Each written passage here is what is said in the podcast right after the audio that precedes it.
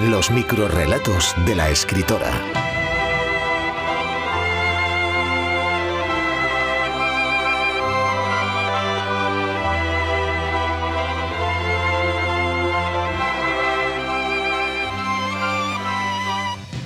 La gran masacre.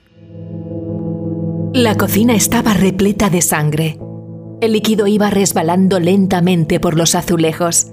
Era una prueba inequívoca de que los hechos acababan de suceder. Faltaba uno de los cuchillos del set de la vanguardia. En el suelo había un paño de cocina lleno de manchas rojas y un par de pisadas ensangrentadas. La escena era dantesca. El resto del piso parecía intacto. No había ninguna puerta forzada, tampoco ningún cajón revuelto. Así que quien cometió la masacre es probable que tuviese las llaves del céntrico apartamento.